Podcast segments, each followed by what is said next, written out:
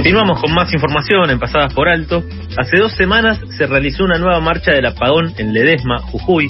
La marcha que volvió a realizarse luego de que se suspendiera el año pasado por COVID recuerda la conocida Noche del Apagón, una acción represiva que llevó adelante el ejército, la gendarmería y la policía jujeña entre el 20 y el 27 de julio de 1976.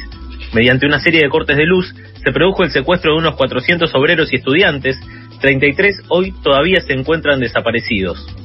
En este marco vamos a hablar de Carlos Pedro Blaquier, dueño del ingenio Ledesma y acusado de crímenes de lesa humanidad al ser cómplice de esos secuestros y desapariciones al aportar camionetas de la empresa para esa eh, noche del apagón. Para conocer cómo se encuentra la causa judicial contra uno de los empresarios más importantes de Argentina, estamos en comunicación con María José Castillo. Ella es abogada de la agrupación Hijos de Jujuy. Hola María José, Carlos y Sofía, te saludamos al aire de FM La Tribu. Hola, ¿cómo están? Bien, eh, en primer lugar queríamos eh, un poco saber cómo cuáles habían sido las sensaciones de volver a a realizar eh, la nueva marcha de, del apagón y además también un poco reconstruir el rol que ocupó Carlos Pedro Blaquier durante esa semana, durante esos hechos que, que recordaron eh, en esta marcha. Bueno, por para, bueno, eh, que ya lleva muchos, muchos años exigiendo eh, juicio y castigo a los responsables eh, civiles de, de, estos hechos atroces que se inician mucho antes, obviamente, de julio del 76, donde se suceden los apagones.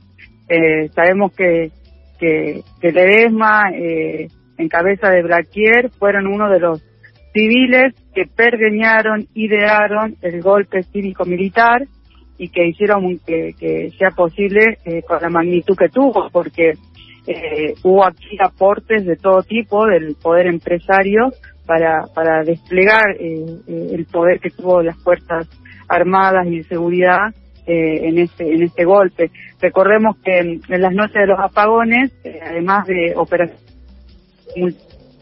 las fuerzas María José, ¿nos escuchas bien? Yo los escucho bien, ¿ustedes no?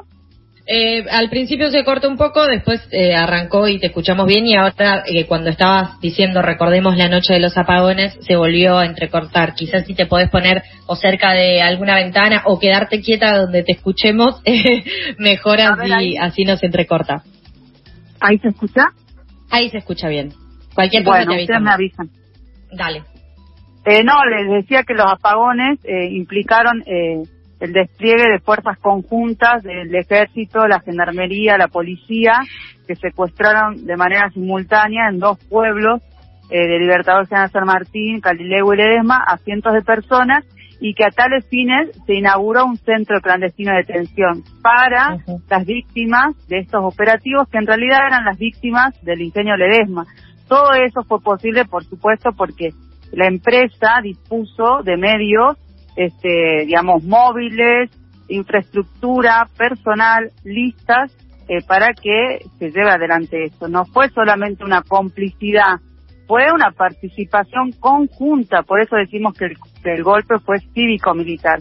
Lo que está costando es que la justicia, el Poder Judicial, dé cuenta y por supuesto castigue estas conductas de los empresarios, ¿no?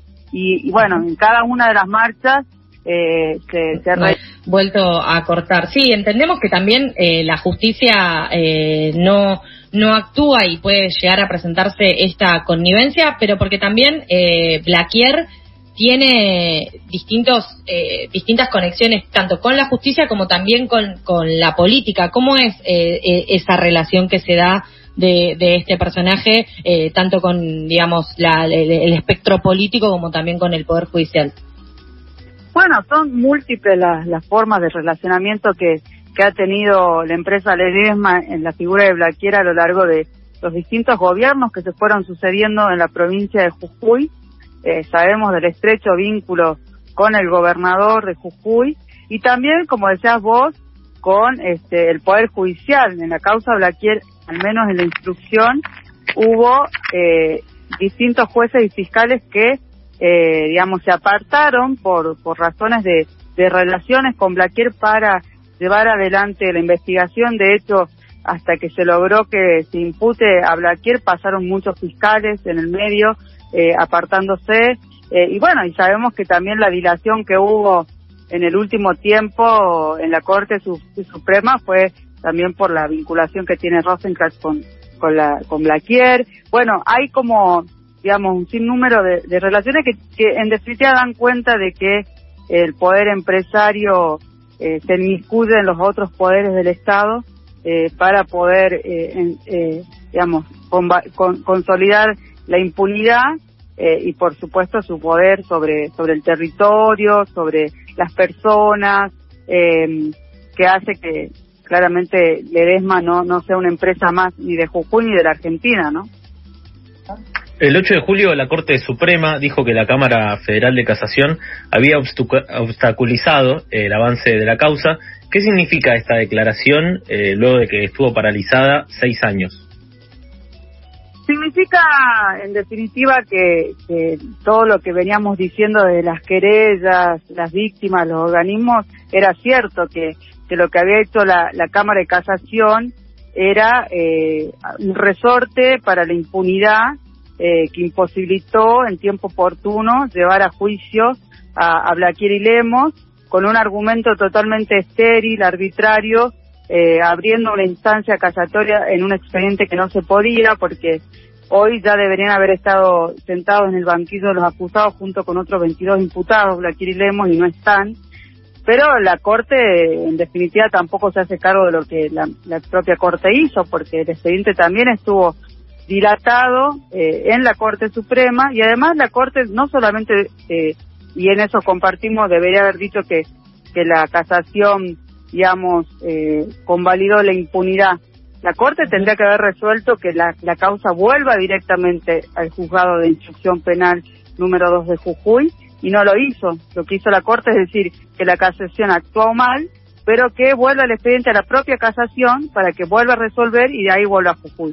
O sea, pone un escalón más eh, que en definitiva dilata, sigue dilatando algo que, ya lleva tantos años, ¿no? Y a esta cadena de impunidad también se suma que Casación dijo que no va a suspender la feria eh, judicial para avanzar con la causa. Y recién mencionabas a Alberto Bolemos, ustedes también piden que se lo enjuicie, él era el exadministrador del ingenio Ledesma, ¿cuál fue eh, su rol eh, y, de qué es lo que, lo que está señalado en estos crímenes de lesa humanidad? Bueno, básicamente era quien lo secundaba Blaquier, ¿no? En todo, en todas las actuaciones tenía poder territorial, todas las víctimas y familiares víctimas lo recuerdan a él ahí, conocía a cada una de los trabajadores, trabajadoras eh, en el pueblo, entonces era el que manejaba, digamos, la información eh, día a día y por supuesto la inteligencia. Recordemos que Ledesma realizó toda una actividad de inteligencia desde el 74 en adelante eh, para infiltrar personas adentro de la fábrica y poder ir determinando quién eran los trabajadores y trabajadoras que estaban sindicalizados, que asistían a las asambleas, eh, actividad de inteligencia que se desplegó aún después de, la dictadura en democracia. Y bueno, y acá estos roles como el de Lemos o el de Mario Paz que falleció, eh, eran cruciales porque eran quienes conocían a cada uno de, los trabajadores, y no, solo trabajadores, recordemos que de la noche del apagón hay muchas víctimas que eran estudiantes del secundario, estudiantes universitarios, maestras, este, que entonces esto se despliega mucho más allá del ámbito de la empresa, ¿no? Por eso decimos que es un poder territorial este, de, dominación eh, de, del EMA que va más allá del ámbito laboral.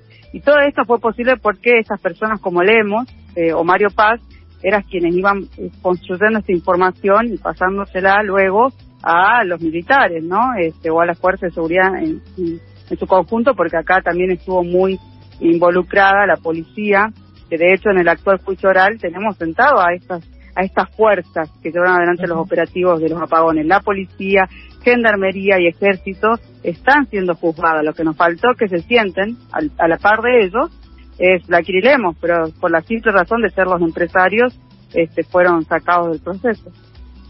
Claro, quizás sean uno de los de los ejemplos más claros de que esta, la, última dictadura que sufrimos en el país fue cívico-militar, que no solamente fue una acción coercitiva del Estado, sino que también hubo mucha complicidad por parte de, distintas empresas, de distintos sectores de, la sociedad, eh, en una, eh, también en una localidad que, digo, con los años que tiene Ledesma ahí, que es ser una principal, una de las principales fuentes de trabajo, eh, también pensar cómo esta, esta posibilidad de no siendo tantos habitantes y siendo una de las principales fuentes de trabajo, tenían muchísima información y la información es poder y en ese momento era poder para para, para torturas, para desapariciones, para tormentos eh, y que a más de 40 años eso esa impunidad eh, se sigue construyendo. Entonces, quizás como para, para ir avanzando eh, un poco más y ya agradeciéndote el tiempo que, que, nos prestaste. Eh, ¿Qué significaría una condena a, a Blaquier? ¿Qué, cómo,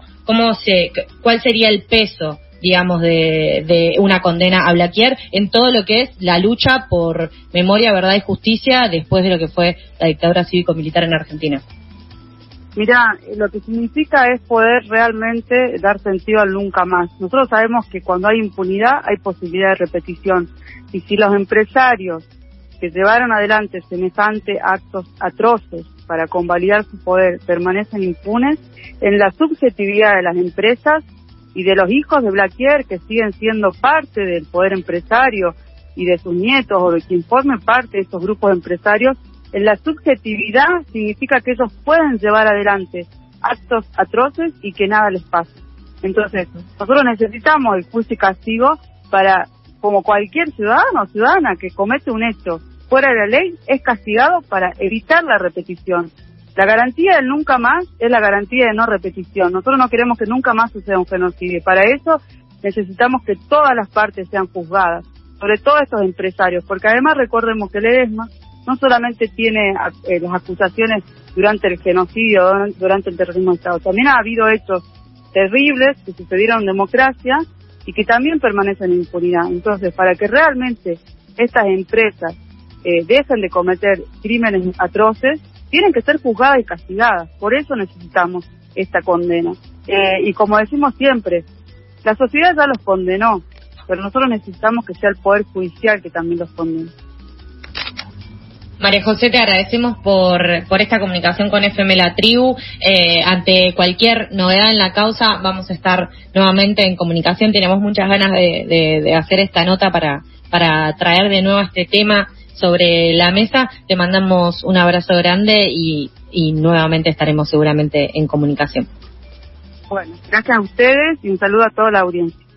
Pasaba María José Castillo, abogada de la agrupación Hijos de Jujuy, justamente porque hace dos semanas se realizó una nueva marcha del apagón en Ledesma Jujuy para poder eh, poner sobre, sobre la mesa y recordar lo que sucedió en aquella semana entre el 20 y el 27 de julio de 1976, donde mediante una serie de cortes de luz se produjo el secuestro de unos 400 obreros y estudiantes, de los cuales 33 hoy en día continúan desaparecidos. Eh, se pide el enjuiciamiento de Carlos Pedro Blaquier, también de eh, Alberto Lemos, quien era administrador y dueño de eh, Blaquier, dueño del ingenio de Ledesma y, y, y Lemos, el administrador, justamente por su connivencia con esta, esta sucesión de hechos que sin dudas marcaron eh, lo que fue la última dictadura cívico-militar en Argentina.